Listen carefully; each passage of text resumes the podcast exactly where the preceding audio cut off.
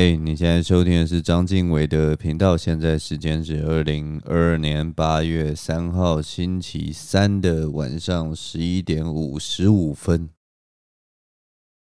大家这周应该都有看到吧？大家这周应该都有感觉到那个不一样的气氛吧？我个人啊，我个人在这个看到那个消息的时候，我内心是充满愤怒的。因为这种事情怎么可以发生在台湾这座小岛上面？我相信大家都有看到那个资讯啊，就是呃，因为我平常比较常看资讯的东西是那个 Facebook 嘛，因为 IG 这种东西就只能看图片什么的，所以其实你很少会得到这些资讯，所以我大部分是看 Facebook、脸书这样子。那我觉得很奇怪，就是脸书它。他他应该也是有那种演算法或或什么东西，所以他跳出来的资讯，照理来讲都是你有兴趣的。我明明其实平常我也没有在看相关的资讯，可是不知道为什么，脸书这几天就一直跳出来那个，就是那些资讯，然后我。又好死不死，就是稍微有点 就手贱，然后稍微有点兴趣，就点进去看，然后点进去看，你知道吗？我就满腔怒火，真的是，我们现在是二零二二年呢，就是已经是一个，就怎么还是会发生这样子的事情？我真的是不了解，真的是不懂，为什么我们到了现在，我们还要受到这种委屈啊？我那天就是点进去你那个迪卡侬的那个广告里面，然后我就看到那个登山用的那种蛋壳睡垫，迪卡侬只卖六百四十九块，太便宜了吧？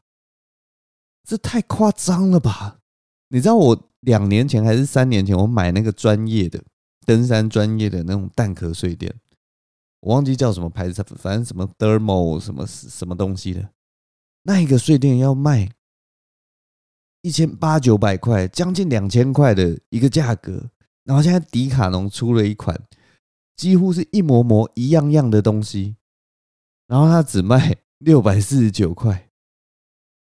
真的是便宜到令人发指，我就觉得很奇怪。为什么中间只隔了三年？为什么这种资本主义这种大企业一点都不贴心？他为什么不在三年前就出？哎，我浪费了将近一千五百块钱，你为什么不早一点出？我真的看到真的是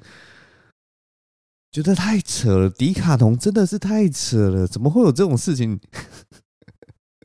怎么会有这种事情发生？我真的超超级不爽的，超莫名其妙的。好了好了，早买早享受了。这种低价策略，哇，这种这是很令人发指哎。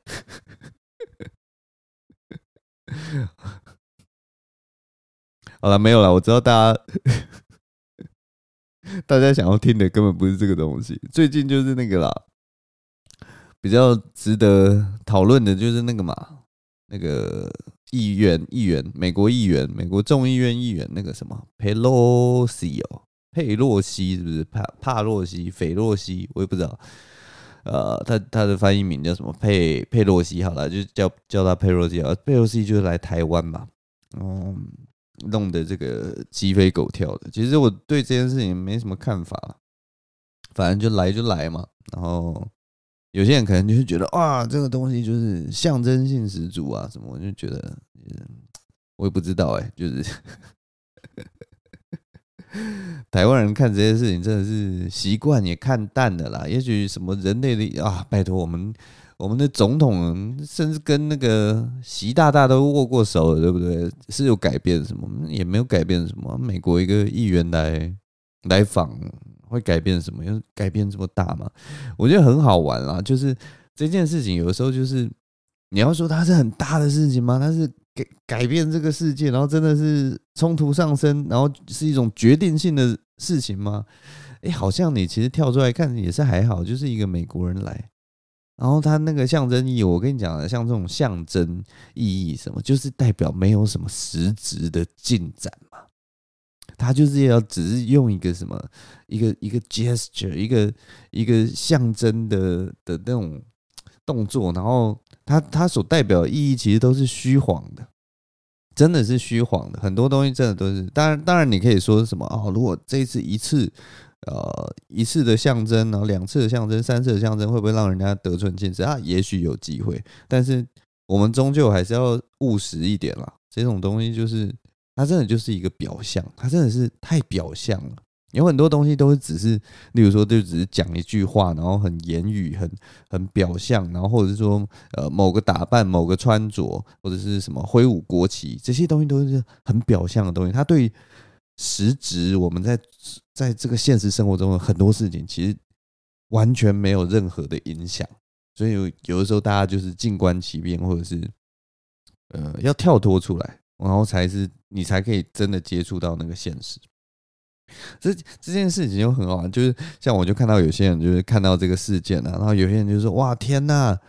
佩洛西要到台湾了，会不会打什么世界第三次战争啊？什么世什么世界大战？”第三次世界大战，然后或者是啊，太危险了，怎么会做这种事情？太可怕了。然后看到这些言论，我就会觉得，你们知道这件事情如果真的打打起来，如果我们真的因为就是佩洛西来来来台湾，然后假如真的不幸就是大家掀起了战争，你知道是多么丢脸的一件事情吗？你知道历史上会怎么记载这件事情吗？他们会说。就有些人可能会会会会做那种什么呃二十世纪二十一世纪这种政治战争大盘点嘛，然后有人就可能就会问说，哎、欸、哎，请问一下那个第一次世界大战是怎么打起来的？然后就有人就跟他说，哦，那是有一呃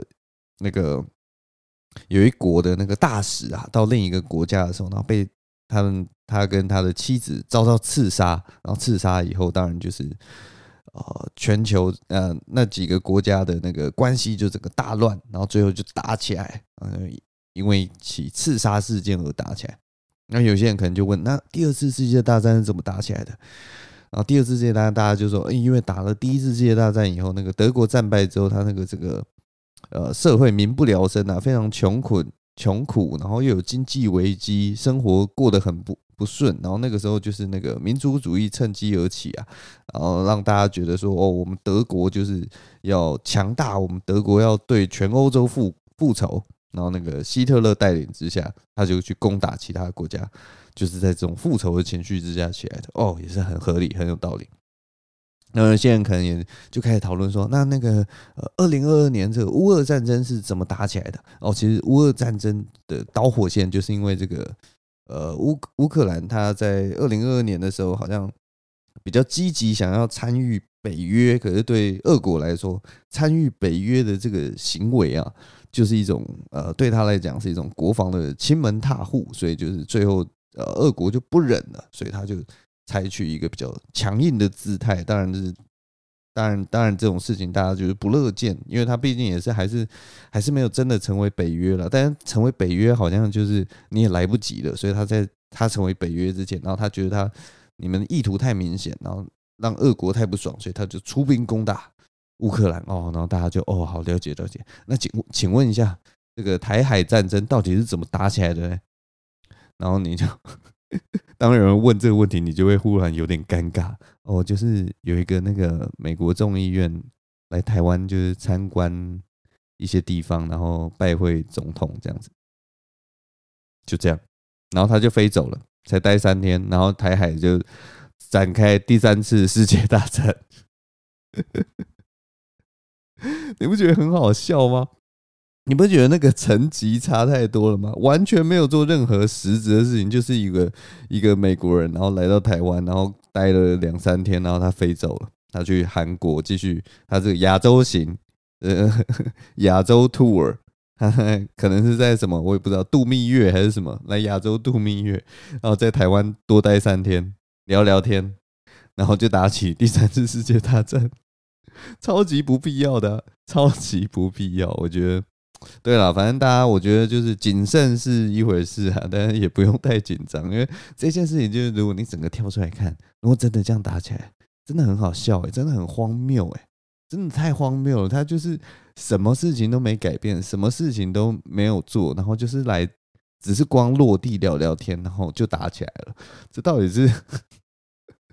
这种擦枪走火？我不知道啊，在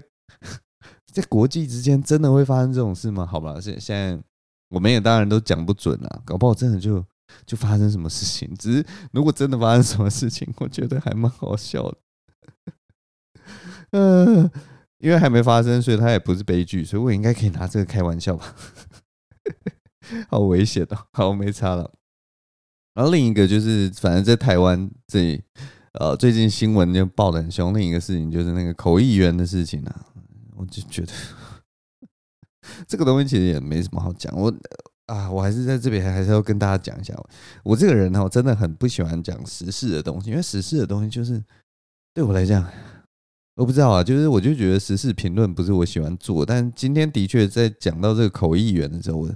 心里的确是有点愤怒啊，有被稍微挑起一点怒火，因为我每次因为大家知道我就是一个翻译嘛。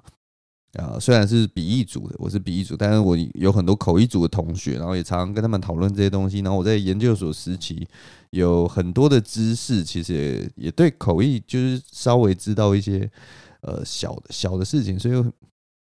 就有时候看到这种，就大家会在那边鸡蛋里面挑骨头啊，或者是什么，然后用自己的想法，然后去去诠释那个口译现场发生的事情，我就觉得不是很，其实不是很对啦，因为其实你。大家还是要把口译工作当成是一种在现场的一种，呃，我不想说表演，但是它是一个现场气氛的一种掌握，它终究是一个呃一个调节。所以，其实口译员的专业不是说你就死死板板的，然后把人家的东西那个。翻译出来，把双方的东西翻译出来，不，其实不是这样的。因为台湾的呃口译的翻译一直是很讲求沟通的，所以大家知道嘛，沟通是什么？沟通就是他的气氛要轻松，然后他的资讯要正确，然后诸如此类的。所以其实其实口译员呃在某一某一个专业的程度上面，他是需要。它是需要呃活络气氛，或者是说让整个沟通是顺畅而且舒服的。他的那个环境是要这样，所以有些人说什么啊，口译员这边呃呃佩洛西讲了一个什么还蛮好玩的，口译员这边笑什么，就是说在这种正式的场合怎么能笑？我就问，为什么不能笑？就是如果你你如如果是一个很开心，大家就是彼此聊聊天，然后讲一些呃幽默的话的那个场合，为什么不能笑？他可以笑啊，他当然可以笑，因为他对方讲了一个很轻松的话，为什么不能笑？你为什么那个呃一定要就是大家都板着一张脸，然后很严谨这样子，然后好像就是。还是你们要像那个法国人一样，就是手上拿酒杯，然后手上拿另一边拿着雪茄，然后讲话都要变成这样，讲话都要变成不就不就不吧不不不这样，你们才觉得哦，因为我都听不懂他们那个语气，那个气氛好优雅啊。然后 还是真的要这样吗？不对啊，就不是嘛。我们就是本来就是那种东西，就是很自然的一件事情。没有必要真的过度解读或什么的，然后当然中间有一些什么器材瑕疵什么，我跟你讲，打断对方这也是很常见的事情。口译员明明就是 很专业的一件事情，所以大家，我跟大家分享一件事情啊，反正我们在呃翻译所的时候，就有一个学姐回来所上，她来分享，然后她好像是我忘记是外交部，反正还是驻驻总统府之类的呃口译员吧，她是一个。一个很资深的一个学姐，然后她跟我们那个时候分享的时候，她是说她在总统房，我我忘记待了几年吧。然后她翻译的那个次数啊，就一年三百六十五天嘛。那她翻译的场次是两百零六次，所以呢，一年三百六十五天中，她有两百零六天都在进行国际的口译，国际嘉宾的口译。这个频率是非常高的，所以有很多人会觉得说：“啊，这口译员是不是不专业啊？什么？”我跟你讲啊，太专业了。我跟你讲，他一年做两百场的口译，每天都在，几乎每天都在做，天天都在做国际之间的口译。你说他怎么可能不知道这种情况，或者是说他怎么可能会做出不对的行为？啊，就偏偏就是一群完全没有做过这种口译经验，然后的人，然后。那种外行人看这种情况，觉得说这在我脑袋里面好像不大合理耶，这种感觉。哦，看了真的是觉得哦，哇，拜托你们尊重一下专业好不好？一个一年做两百多场的口译员，然后被你们讲的好像好像就是忽然提油上阵这样。然后我还有看到一些很很有趣的那个。评论啊，就说什么有些口译员什么在译的时候，什么看起来就是这个场合他非常的紧张什么的。我跟你讲啊，如果你是一个专业的一个 professional 的口译员呢，再大的场面其实都见过。佩洛西不是什么多大的场面呐，我说老实话，再大的场面，再难搞的东西，然后再奇怪的口音，他都有。弄过，然后我相信，就是其他场合里面，呃，各种各样的奇形怪状的事情，他们也都遇过。例如说器材出状况啊，灯光出状况啊，或者是说有电话打来啊，诸如此类，各式各样的情况，他们绝对都遇过。所以你在你你你你光看他这一场，然后那个人说什么啊、哦，他是不是很紧张？什么？我跟你讲，一个专业口译员，一年做两百多场的口译员，他其实。如沐春风，我跟你讲，也许心里会有一点点兴奋感吧，因为就是有那种众所瞩目的感觉啊。然后他毕竟还是一个，我也不知道，就是美国众议员嘛，台湾很少出现这样子，但是他也不会有口音的问题，然后也不会有什么，所以你看到的就只是一个很正常的、很简单的一个口译的过程而已。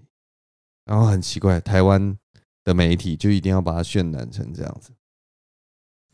然后，我看到有一些口译员也对于那个什么，人家一个好好的口译员，经过多少训练，你就冠上一个什么口译妹，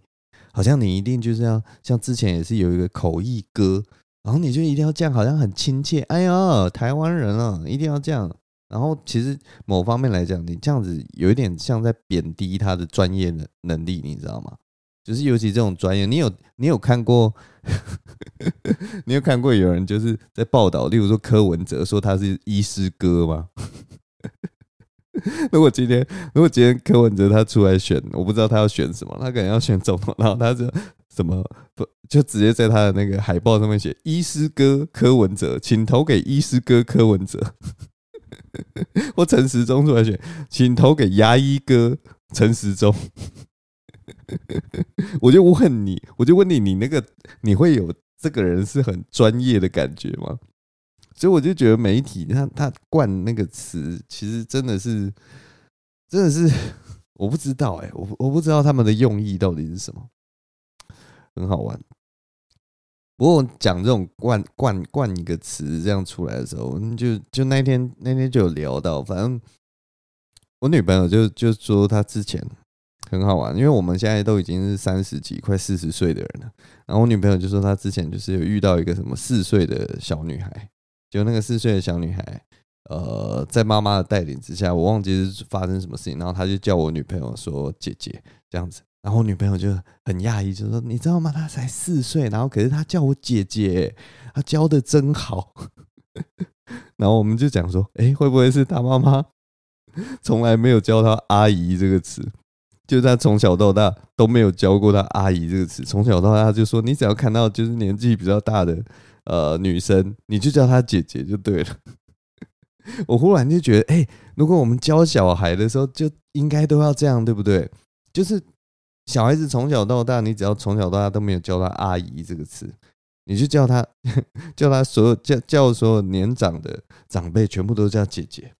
包括你可能看到阿嬷，然后你看到什么白发苍苍的婆婆，你也叫她姐姐。哇，大家一定觉得这小孩真可爱，真会做人。你知道世界就因此变得更和平了。我觉得这真的是一个很实际的一个一个做法，我觉得蛮有趣的。所以我建议就是所有的爸爸妈妈或者什么兄弟姐妹，或者是说你是别人的阿姨，你以后就记得，你一定要教你的小孩子，只要看到年纪比你大的女生，你就一律叫她姐姐，然后从小就开始教，不要让她学到阿姨这个词，她这一辈子一定会过得非常的顺遂。呃，大概就这样，好啦，反正我对于这种。这是种时事的东西哦，其实我没有什么真知灼见或什么，就是随便讲一讲啊。当然我也真的很不会讲时事啦，所以当然我对这件事情真的是没什么看法。然后短短的，然后我也不知道哎，国外的反应好像都反应很大啊，国内的反应就是那种国国内每次对这种事情的反应都是歪楼，然后歪到一个很奇怪的地方，很奇怪的点，然后大家就只关注那个。歪七扭八的点，然后对于这件事情，就是真正的很多实质现实上面的事情或什么讨论甚少，反而讨论非常少。哎，我也不知道，很好玩啊，很好玩。然后，喝一下这个手边的可乐。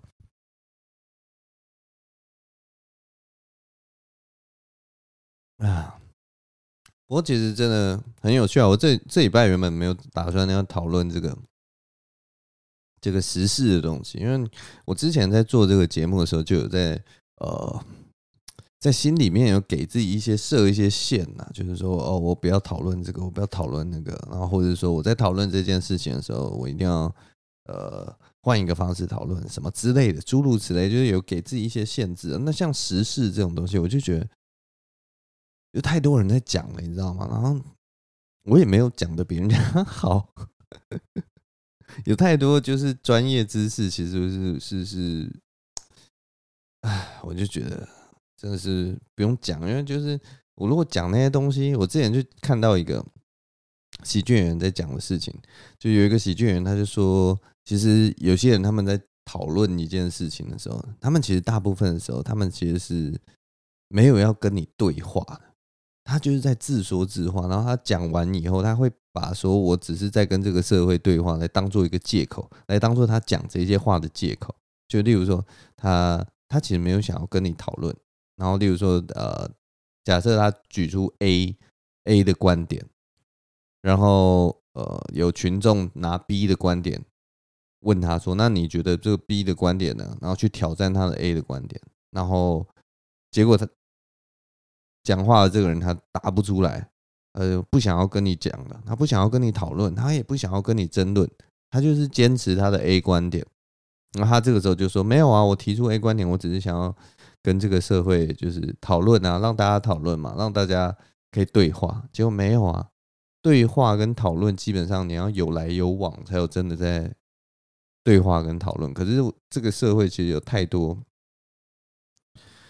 太多发言者，不管是政治人物啊，不管是呃，我不知道，就是 KOL 啊或什么的，他们太多派发言者，他们的发言其实不是在促进这个社会沟通，你知道吗？他们也不是在对话，他们就只是发表己见，然后这种东西就是丢出去，然后觉得自己的心里面觉得说，哦，我整理得很好，这太有道理了，你们就听一听。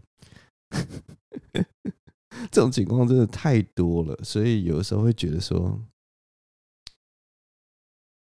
那他就是这样子的的发表高见的方式，其实没有没有助于这个社会在沟通跟和解，你知道吗？那件事情真的是要有来有往了，要要要有来往，其实才会才会有用的。唉，所以所以其实像我也不知道啦，像我我我在这里讲这个 podcast，我为什么不喜欢不喜欢讲时事，就是。我在这里讲这个 podcast，其实我们我们没有在沟通啊，我跟你们没有在沟通，就是我一个人在这边讲一个似是而非，然后可能就是好像是那种呃，好像是什么做人做事的大道理什么的，那这种做人做事的大道理就是就很八股啊，就很没有意义啊。可能我不知道啦，也许有的时候会对大家有所启发吧，但是对我来讲，就是觉得说啊，这个东西。超级八股的，我为什么要讲这种？就是大家都知知道的道理，嗯，但每个人都知道什么？哦，我们要彼此沟通，彼此了解啊，对不对？我为什么要在这里讲说我们要彼此沟通，彼此了解？然后讲完还要觉得说，我，我一定有做到，我好棒。自己骂自己，我最会自己骂自己的。就前面可能讲的就是哦，好有道理，然后后面再再一个回马枪，就说我讲这些东西都没有意义啦，靠背啊！我讲的这些东西都是屁啦，还真的都是屁。其实我们我们我们录这种节目啊，有的时候其实只是在整理自己的思绪啊。当然，你们从里面如果有得到一些诶有趣的东西啊，或者是什么，然后 觉得很好笑的话，其实也不错了。大概就是这，他他的那个程度大概就是这样。如果你真的要取得什么呃认真的知识啊，认真的思辨啊，那些东西真的还是要看书啊，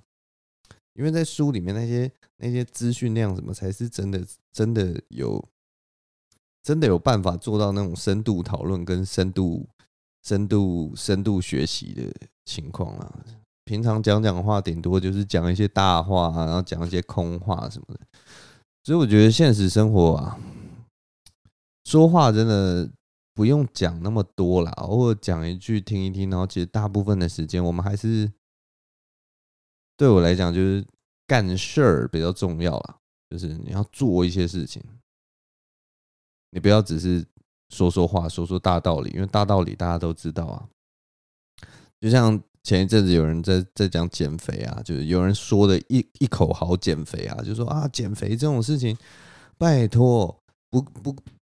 减肥这种事情就很简单啊，就是什么你吃下去的热量跟你代谢掉的热量，你吃下去的热量一定要低于你代谢的热量，然后你就会变瘦嘛。这个科学方法、科学计算一定都可以嘛。但是他就问你一个问题，有人就问一个问题，他就说啊，你知道这个道理？啊，谁做得到？我就问谁做得到？你在那个路边看到那个酥炸的咸酥鸡，谁能忍得住不去买？买了以后，谁能忍得住说我要吃少一点？我只要吃一半，我跟人家分。没有，我就是要吃整块。我就是要把咸酥鸡，我就是要把那个大鸡排一整块都吃完。他就说：“对啊，道理谁都知道啊。我们我们当然知道，就是要多运动。”呃，少吃东西，然后睡饱，就会变瘦。但是就试问，我们就问谁做得到？所以有的时候像这种东西，我也是觉得说啊，我们这种日常生活打嘴炮啊什么，少打一点嘴炮啦，然后多做一些实事啊，多做一些事啊，然后比较重要啊。如果你对啊，像像有有很多事情，我跟你讲，我们大部分很多事情就是停滞在，其实没有人知道该怎么办，你知道吗？有很多事情是没有人知道该怎么办，但是大家都在用嘴巴讲，就说啊，这件事情，我觉得我们要从这个角度来看，然后怎样怎样怎样怎样，可是就没有人没有人去管这件事情，根本没有人在做这件事情。有钱出钱，有力出力，人家都是这样讲的嘛，所以就是我也不知道，大概就这样了。哇，瞎扯又扯一大堆，我就说不想要讲这个东西，但是随便了，好，随便算了。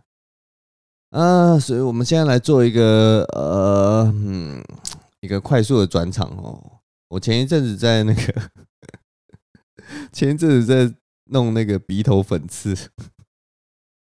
我跟大家讲一下我这个清理鼻头粉刺的故事好了。我我不知道是几年级的时候，国中吗？还是高中的时候？好像那个时候忽然出现了那个妙鼻贴这个产品。我不知道是不是一开始出现妙鼻贴，还是说它这个产品已经存在很久了，只是那个时候忽然开始打广告。我已经真的记忆都已经模糊。反正我以前对于这种。呃，卫生保养品啊什么的，我其实非常不熟悉。然后，反正就那个那一阵子，就是有在打广告说妙鼻贴出来了什么的。然后大家不是就是说那个时候还蛮红的啦。反正就是朋友啊什么都会，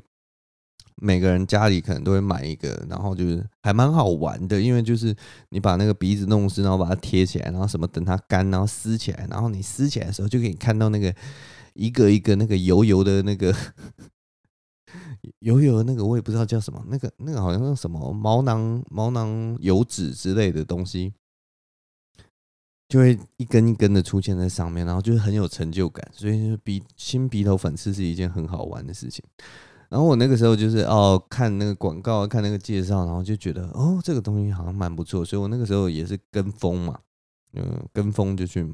买了一个这种东西，然后当然当当然就是回家就就想说好啊，那我就来试试看嘛。然后我在家里试的时候啊，就是反正也是照着他那个呃，照着他那个解说，就是你把你的鼻子弄湿，然后把它贴上去。然后他那个盒子上面是写说什么？呃，你要等它干嘛，然后等它干的时间大概是十到十五分钟，然后什么冬天好像时间比较短还是怎么样，反正就是他就说什么，因为湿度不一样还是温度不一样，好像夏天比较短，然后冬天要再长一点吧，反正就是要等它整个干了。然后我就想说，好，要等它整个干了，我就很有耐心嘛，所以我就 我还记得我那个时候我就去打电动了。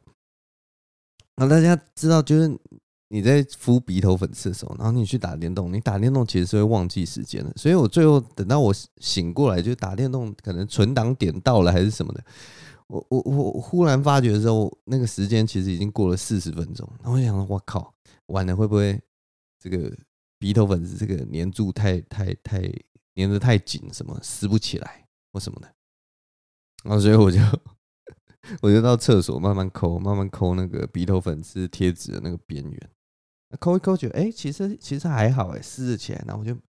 等它有翘起来一个角以后，我就慢慢把它撕撕撕撕撕撕起来。然后撕的过程中的确是觉得哎很紧，你知道吗？然后好像真的有一点痛痛的。可是我又觉得它撕起来应该没有什么差，所以就撕撕撕撕撕。然后最后我就把整个贴纸都撕下来。那撕下来的时候。就一样有看到成果，就觉得哇，撕的蛮成功。但就是比较奇怪，就是我的那个鼻头的上面有一片红红的，然后就那那块蛮红，然后用那个手指头去碰，稍微有点刺刺的。然后就想说，这可能是真的，就是连那个角质层可能都被我撕起来，就是弄得太干净了。可是它那个那个感觉很奇怪，就是红红痛痛的，摸起来痛痛。可是你外表上看，它就只是。红红平整，是很平整光滑的。我想说应该应该应该 OK 吧。然后隔天我就因为有跟同学讲说，哦，我有买那个鼻头粉刺啊，今天晚上要用。然后隔天去学校的时候，同学就问我说：“哎，那你用的怎么样？”我说还不错啊，就鼻头粉刺都清的干干净净，拜托，那我的鼻子都一片光滑，赞呐。然后就说，可是就是有一点红红的。然后同我跟同学说，就是有一点红红以后，他就仔细去看。然后看一看，他就觉得你这个是破皮了吧？他就跟我说：“你这个是破皮。”我说：“没有破皮吧？”他说：“有啦，你这个就是你外面那层皮已经被撕起来了。”然后后来好像到那个下午的时候，不知道怎么样，就是我一直摸，我一直摸，一直摸，然后后来摸一摸，他就冒出血来了。然后我才真的相信我同学说：“哦，原来是破皮了。” 所以我第一次弄那个鼻头粉刺，就是一个非常不好的经验。我就直接把我的鼻鼻子一层皮给撕下来，然后破皮了。所以我其实对这个鼻头粉刺的产品一直一直有抱着一个恐惧，你知道吗？那我前前前几天就是又买回来了，当然当然现在就是我变聪明了，我们再也不是那种懵懂无知的少年郎。所以我现在就是用这个鼻头粉刺清，然后就觉得嗯，很有成就感，很棒啊！这就是我跟鼻头粉刺的故事啊。第一次真的我不知道，我不知道大家有没有做过这种蠢事，就是一个新产品，然后你很不会用，用的乱七八糟这样。呃，总之这就是我跟鼻头粉刺的一个故事啊。啊。这礼拜我再喝一下可乐。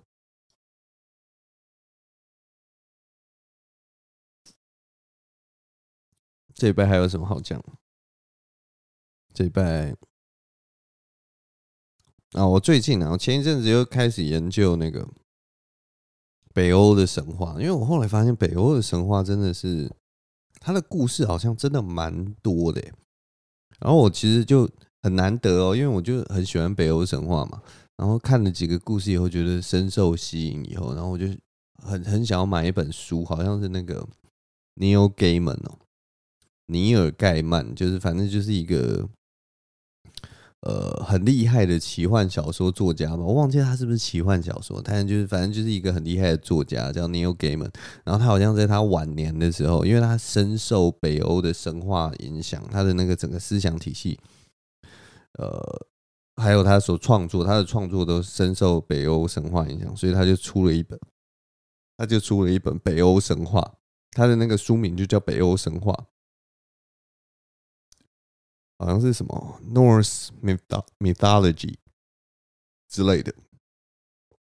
然后我真的对那本书就很有兴趣，因为他是一个还蛮有名的作家嘛，然后他就用他的那个诙谐流畅的笔法，为大家就是说几个这个北欧神话的故事，然后我就觉得呃很有兴趣，真的很难得我会对一本书 有兴趣，所以我之后可能会去会把这本书找来看了，然后我就觉得北欧的神话真的是蛮。真的蛮吸引人的。然后我其实真的喜欢北欧神话，不是喜欢那种改编的，你知道吗？就是像那种 Marvel 啊，什么超级英雄电影里面去改编那种北欧神话。我是真的喜欢那种，呃，就是最原始、原汁原味的那种北欧神话。因为北欧神话它有一个很迷人的地方，我觉得跟其他神话有一点稍稍有点不一样，就是。在里面那个北欧神话所有的神啊，我不知道大家有没有听过，在这个神话体系里面，他们一直都有提到一个东西叫做诸神黄昏。呃，简单简而言之，就是他们是有点类似宿命论，就是所有的巨人、精灵或者是呃神啊，在这个诸神黄昏的时候会打成一团，杀成一团，然后大家都会杀的，就是把彼此都杀爆，然后世界会毁灭。就是在那一个时刻，叫诸神黄昏，已经有所预言。他们从他们出生的时候就知道，有一天他们会杀成一团，然后这个世界会毁灭。所以从他们出生开始，他们都知道一定会有这个结局。那当然就是，呃，有些人就会想想尽力去阻止发生这件事情，有些人就是完全不会挽回，有些人就是会呃好好准备，准备这场最后的大战。那反反正很有趣。就是他们的那个心境很有趣。后来发现，就是北欧人啊，北欧人他们相信，就是就算你的结局就是难逃一死，可是只要你英勇战斗，你就可以呃回归什么叫什么英灵殿吧。反正就是他们是很追寻这种，就是你就算知道你的你的最后的结局是不好，但是你还是要英勇奋战的那种精神。那在他们的这种神话故事里面。当所有的神都知道诸神黄昏一定会会会会出现的时候，他们一样是就是抱持的那种我一定要奋战到最后的那种精神。我我们要完成这一起预言，所以我就觉得哇，他们这种在那种冰冰天雪地的地方有这样子的一种神话，真的是蛮迷人的。所以我今天跟大家分享一个呃神话的一个一一小个故事哦。这个故事是在讲那个呃，索尔跟西亚菲，然后还有他的弟弟洛基啊，他们三个人呃去巨人国的一个冒险。那巨人国好像在在他们那个里面叫做什么约约顿海姆之类的，尤尤根海之类的。我我不知道我发音对不对啊，但我已经忘记，反正我们就叫他巨人国哈。反正就是这三个人去巨人国的一个故事。那故事的前面当然还有一些什么前情提要啊，或者他们一些发生的事情，但我们那些都不管，我们就讲后面他们呃要去巨人国探险的故事。嗯，他们三个人就就就呃朝着巨人国前进嘛，然后结果他们在那个路途的中间，他们就看到一座森林，所以他们就进入了那个森林，要穿过那个森林才会到巨人国。然后有一天，有一天呢。呃，他们那一天走走到那个森林里面的时候啊，天色渐渐暗了，然后他们就因为这个森林啊有点阴森啊，有点危险的感觉，所以他们要赶快找一个安全的地方落脚。所以呢，索尔就找到一个一个在边边的一个山洞，所以他们就躲到那个山洞里面，然后准备休息。结果呢，他们躲躲在那个山洞里面，到了半夜，不知道为什么。这个山洞就忽然天摇地动，然后整个整个那个山洞都摇晃起来，然后他们就觉得非常的惊恐，想说这到底这座森林到底发生什么事情？我们都躲到山洞里面了，为什么还会天摇地动？然后索尔就拿出他的锤子，然后他就站到那个山洞洞口，然后准备任何的袭击。结果这个时候呢，那个山洞不摇晃了，啊，再次回归了平稳。然后远方忽然传来一个很巨大的一个声音，就他们仔细一听，是一个很巨大的鼾声，有一个莫名的东西在打呼，在睡觉。然后他们都不敢睡，就一整个晚上都待在那个山洞，觉得很奇怪。结果隔天早上，呃，这个太阳洒下来之后，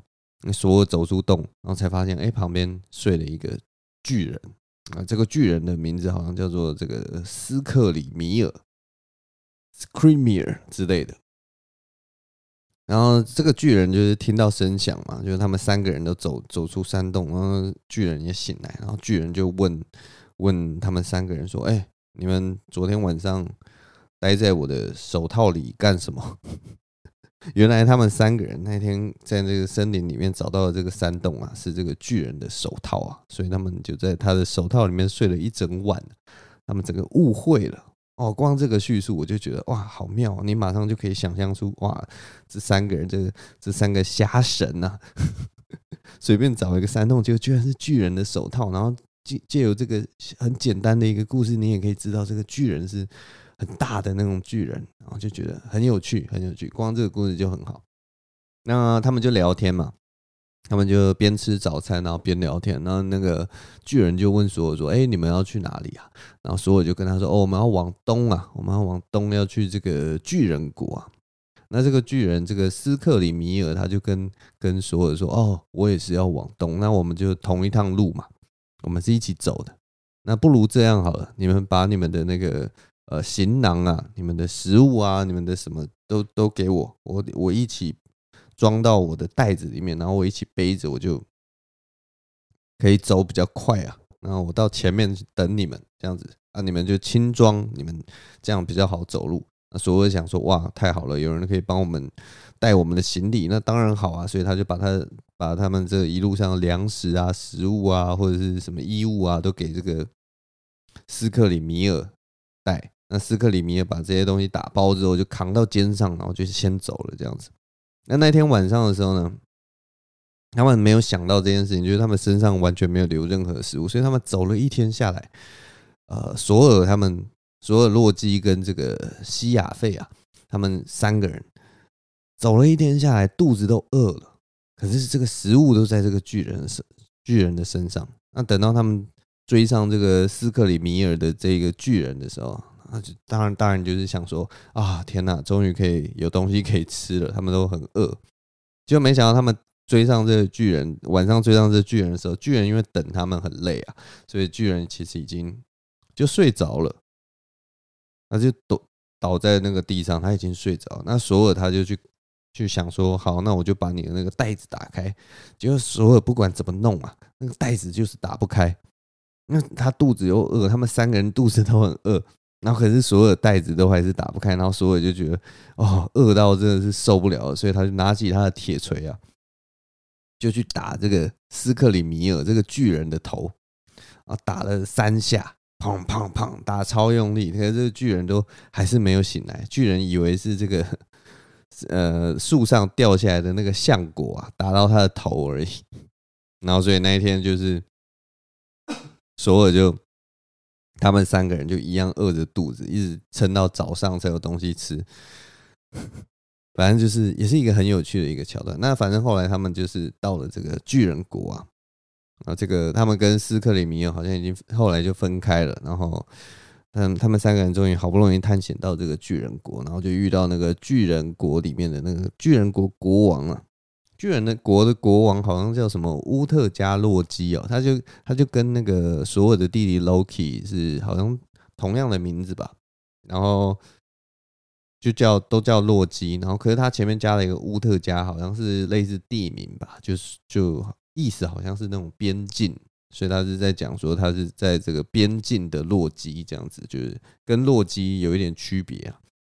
所以巨我们我们后面这个故事就叫他巨人巨人王好了。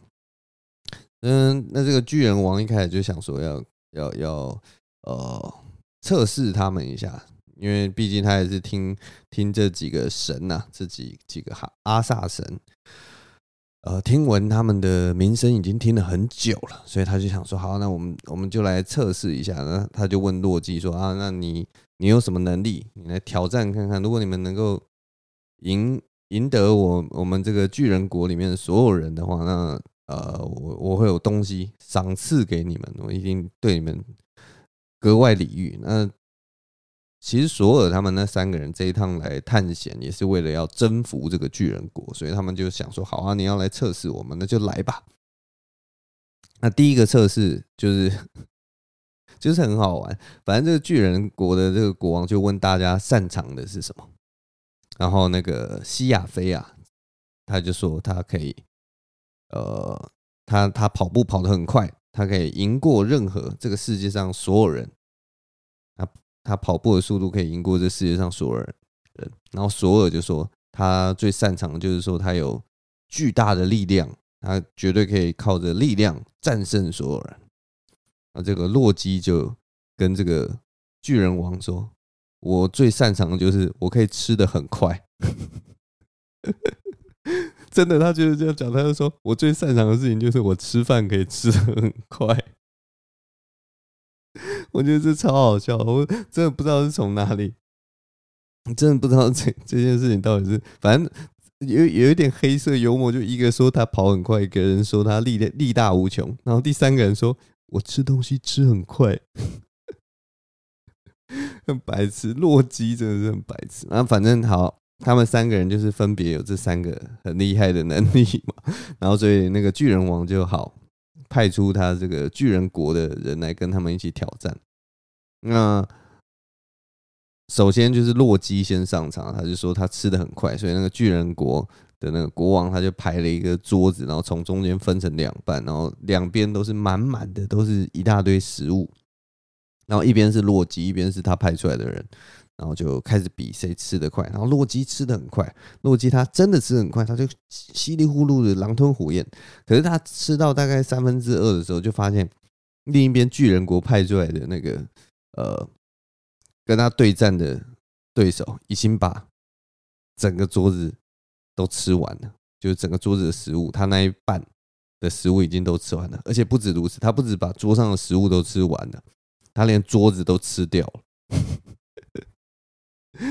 然后洛基就傻眼，天哪，怎么会有人这么会吃啊？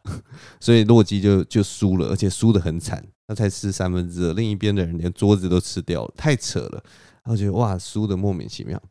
那接下来第二回，第二回合就是那个西亚飞，西亚飞说自己是全世界跑得最快的人嘛，然后他就跟巨人国的派出来的选手比，就他跟这个选手比的时候，他也是一开始一跑就。虽然西亚飞已经用了全力在跑，但是巨人国的那个飞毛腿真的跑得太快了，马上跑在他前面，然后就赢了。然后西亚飞就也是惨败，然后他就不服气嘛，因为他真的西亚飞是这个世界上跑得最快的人，所以他就想说，不行，我不服气，我还要再比比一次。就第二次比的时候，这个西亚飞跟那个巨人选手只差一点点，这次真的只差一点点，但是最后还是输了。然后西亚飞就是还是不信邪，他就觉得说好不行，我一定要再挑战一次。结果第三次的时候，完全被甩在后头，西亚飞就是大败。因为这一次那个巨人国的选手跑的真的是无比飞快，比前面两次都跑得快，所以他真的是远远被甩在后头，就代表他完全没有机会，所以他就最后也是败下阵来。洛基跟这个西亚飞都抵不过这个巨人国的力量，那最后就只剩我们那个雷神索尔，看他能不能扳回一城。那索尔他一开始这个巨人国就是巨人国的国王就想说，那我来先下个对你下个马威好了，他就给他一个那个什么牛角杯哦，他就跟他说哦，我们巨人国喝这个巨大的牛角杯啊，一般人都是两口就把它喝完了。啊，你来喝喝看，他就给他一个巨大的牛角杯，里面斟满了斟满着盐水，然后索尔他就拿起这个巨大的牛角杯，然后喝一口，然后就哇，这里面都是盐水，但是他当然不能服输啊，他就说一般的巨人两口都喝完了，所以他就咕噜咕噜咕噜喝了第一口，然后再咕噜咕噜咕噜噜又喝了第二口，然后又咕噜咕噜咕噜喝了第三口，但是这个里面的酒杯的水啊。只降一点点，然后他就觉得哇，怎么可能喝得完？但是他还是努力去喝，努力去喝，努力去喝，但怎么样都还是喝不完，最后他也就放弃了。然后这个巨人国的国王看了就哈哈大笑，就说：“哇，你连这个酒都酒都喝不完啊！你这样子怎么跟我们比呀？对不对？”然后索尔当然还是就是我来了就是要挑战，虽然前面两个人都输了，但是我还是有这个阿萨神族的这个颜面要由我来保住。他就说：“好，那你找找人来跟我比力气好了。”那这个巨人国的国王他就派出了一个他们的。呃，奶妈，他们的老奶妈就感觉已经垂垂老矣，然后就是年纪很大的一个奶妈，头发都白了，来跟他比力气。那这看起来就是一副很瘦弱的样子，很没有力气的样子。那索尔，但是因为他们前面已经都是每一次的挑战都失败，所以索尔也是不敢大意，所以就是他就跟这个奶妈类似比脚力这样子，然后手抵着手，然后就。预备开始比，然后就他就用尽他所有的力量去推这个奶妈，就他不管怎么推，不管怎么推，他都觉得越来越没力，越来越没力，然后越来越推不动，然后他就很惊讶，为什么我推不动这个奶妈？这个奶妈到底为什么有这样子的神力？我明明就是全世界最强壮的人，为什么我推不动这个奶妈？然后推推推推推，他越撑越累，越撑越累，最后这个索尔他推到最后他。单膝跪地，他撑不住了，他输给这个奶妈了，所以最后就是索尔也输了。那他们这三个人就是一副灰头土脸的。我们是这次是来巨人国探险，我们是来征服巨人国的，没想到就是输的这么惨。那他们就是很惨，然后很沮丧，然后就接下来就要打道回府了。他们这次就是大败这样子。啊，结果最后呢，这个巨人国的国王看他们这样垂头丧气的。他就觉得于心不忍，所以他就跟他们说：“啊，你们也不用那么难过了。其实啊，其实我我虽然是这个巨人国的国王，但是我们之前有见过面的。”然后他们就说：“啊，我们有见过面吗？”他就说：“对啊，你们在来巨人国的途中不是有见到那个斯克里米尔吗？就是一个呃，在森林里面遇到那个巨人。”他就说：“他其实就是我变的。”然后那个索尔那个时候他用他的锤子。他的用他的铁锤啊打我的头三下，这三下我利用这个巨人的魔法把它移转到我们这个的这个旁边的土地上啊。你那三下把那座森林的旁边的山谷啊都打了起来，就是你那三下铁锤已经改变了这个地貌，让我为我们创造了三座山谷这样子。然后就说其实你的力量很强啊。那你们的比赛呢，像那个。呃，洛基他比看谁吃得快的，他的对手啊，其实是那个山里面的野火，所以野火烧的速度很快，它可以吞噬掉所有野火烧过的一切，所以你怎么比，你都是比不过这个大自然的野火，所以洛基当然就输了。然后那跟那个希尔菲比赛跑的，其实是那个呃。跟希尔菲比赛跑的对象其实是那个思考，就是 thinking，就是，所以他他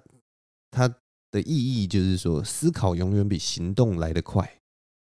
所以就不管希尔菲他跑得多快，你永远跑不过思考，因为思考你那个思绪啊，人的思绪之快啊，绝对比行动都还快，所以希尔菲也永远比不赢。那索尔他一开始喝的那个呃。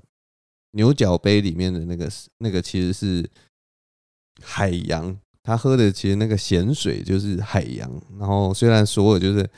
喝了很多很多水，但是他当然喝不进海洋的水。但是那个巨人国的国王就跟他说：“其实你虽然没有喝进海水，但是其实你喝的那个海水的量已经让海水出现了潮汐啊，这就可能就是这个潮汐的由来，就是因为这索尔喝这个水的关系。”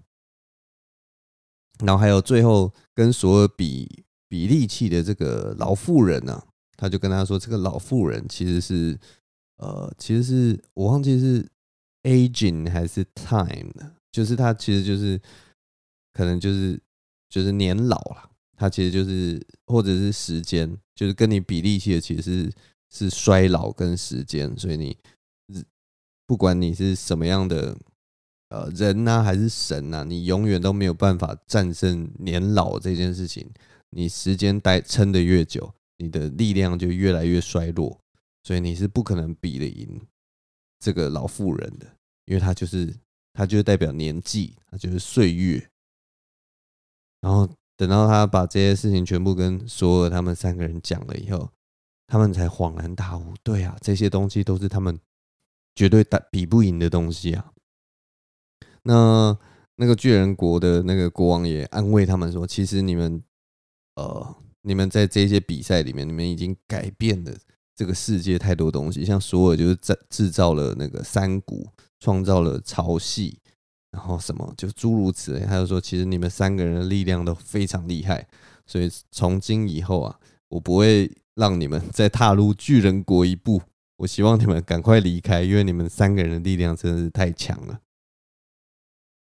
然后这个故事就到这边，他们三个人就离开了，大概就是这样子的故事。我觉得你们不觉得这个故事非常的迷人吗？就是呃，有一点点那种开篇开天辟地的感觉，然后有一点又有一点点那种古老的智慧，然后又有那种起承转合，然后我就觉得很棒啦。就是北欧的故事真的是跟我读过的各种故事真的都不大一样，因为因为我在想啊，就是。像北欧这种宿命论啊，这种呃万物皆摧毁的这种宿命论的概念，其实，在一般的那个，我也不知道啦。我我其实也没有读那么多的神话，但是我总觉得它是一个一个在其他神话比较少出现的概念。例如说，我们讲讲我们台呃中华文化，中华文化其实就一直没有这种宿命论。中华文化一直是轮回的嘛，或者是说它会有一个毁灭，但